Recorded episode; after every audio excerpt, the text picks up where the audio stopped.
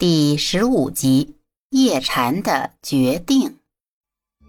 我其实是想让你帮我个忙。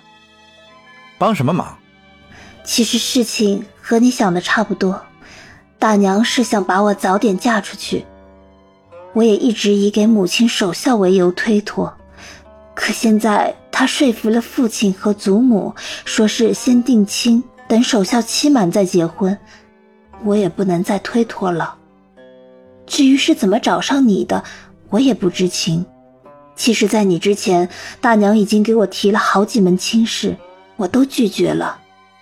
当她提到你的时候，我就有了个想法：与其让她无休无止的提来提去，不如我先假装答应下来。这样，在守孝的一年里，我能落得个清净，还可以慢慢想办法。所以，希望叶大夫能帮我这个忙。叶禅听明白了，这是墨渊的缓兵之计，自己就是被拿来做挡箭牌的。事情原委搞清楚了，心里也就亮堂了。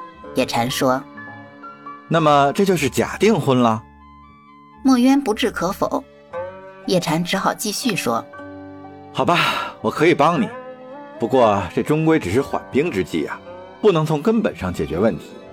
现在最主要的是，墨渊小姐要想办法找到一个门当户对、情投意合的人来托付终身。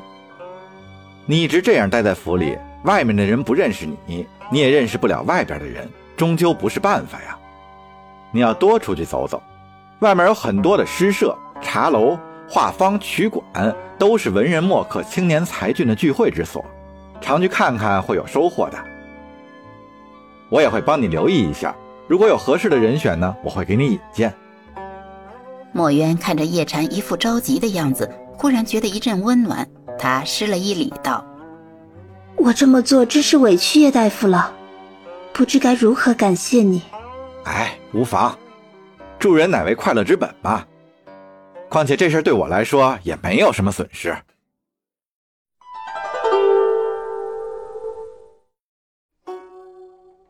叶禅告辞回到家来，把事情缘由给母亲说了一遍，并说愿意帮助墨渊假订婚。叶母想了一下，说：“唉，看在这墨渊姑娘属实是可怜的份上，就由你吧。不过，这事过后恐怕会影响到你自己的亲事啊。”叶禅笑了笑道：“母亲大人，您想多了。”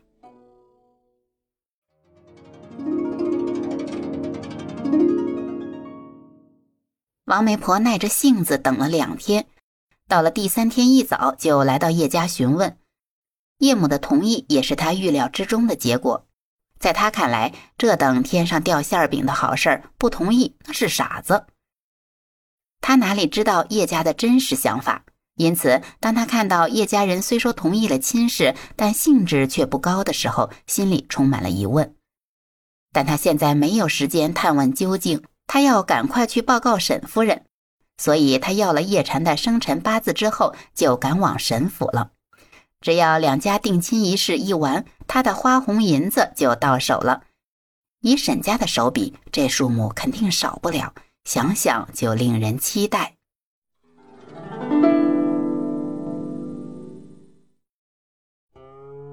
王媒婆来到沈府，向梁氏汇报了事情的结果，梁氏很高兴。他让王媒婆找人把叶禅和墨渊的生辰八字合一下，管他相冲不相冲、相克不相克的，走个过场后就择个日子把婚定了。王媒婆听了梁氏的话，就又马不停蹄的去办事儿了。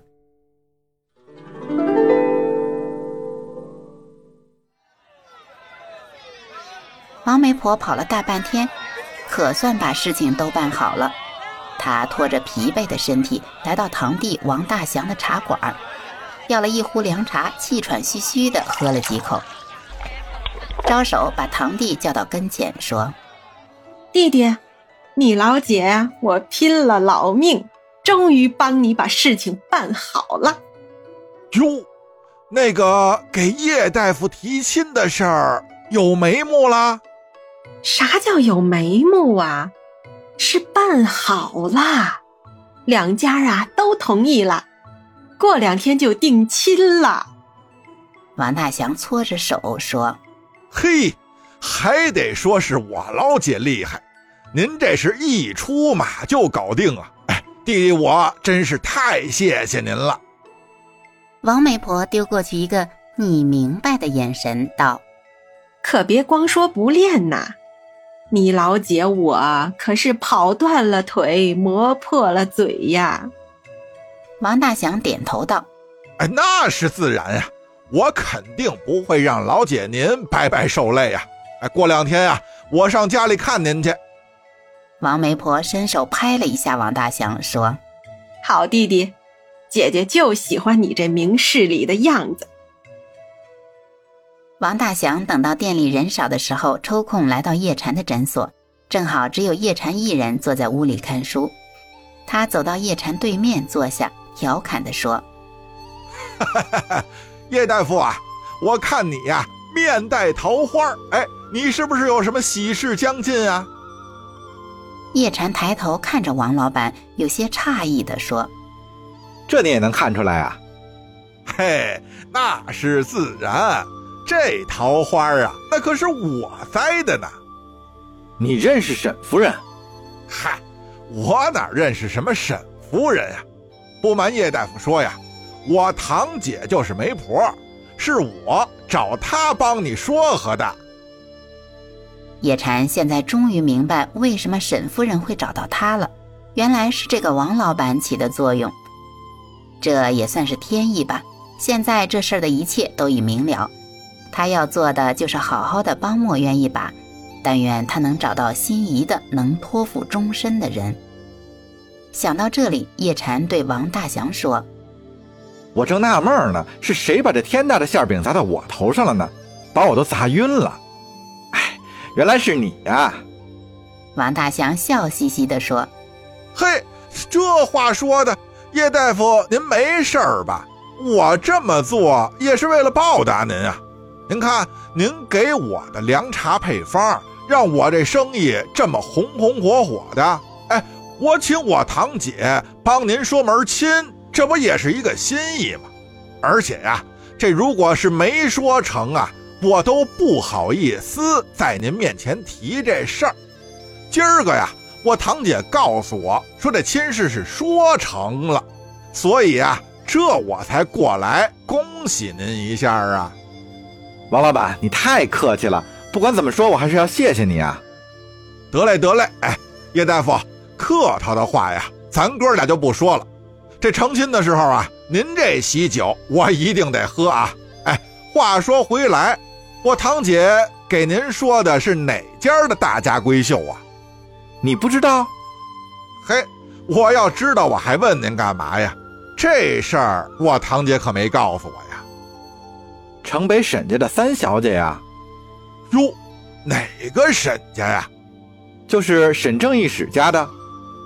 王大祥一听，差点从椅子上滑下去，吃惊地说：“哎呦喂，我的个乖乖，叶大夫呀，您不是跟我开玩笑吧？我堂姐能认识沈府的人呀？哎，这开始啊，我也是吓了一跳，不过现在呢，也已经接受这个现实了。”王大祥回味半天，说：“那您这以后可就成了官宦人家的家眷了啊！所以我要谢谢你，王老板呀！嗨，您谢我干嘛呀？您呀，这是吉人自有天相。哎，寻常的人呀，沈家那哪能看得上啊？看来呀，叶大夫您啊，还真是不简单啊！”叶禅也自嘲道：“那也是你王老板慧眼识珠，要不是你啊，我也只能珠玉蒙尘，老死在这街头巷尾吧。”两人打了一阵哈哈。王大祥起身告辞，叶禅嘱咐道：“哎，王老板，我这事儿八字可刚有一撇儿，还望不要声张。”“哎，得嘞，得嘞，我知道，我知道，你哥哥我自有分寸啊。”说完，就回他的茶馆忙活去了。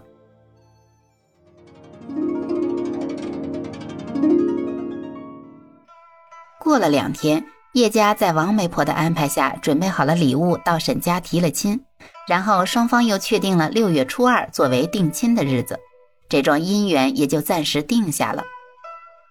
因为墨渊要求定亲要简简单单的，所以梁氏也乐得省事儿，没有大操大办的意思。叶家也知道这是假订婚，所以也没当回事儿。虽说离定亲只剩二十来天日子，却还像平常一样，个人忙着个人的事儿。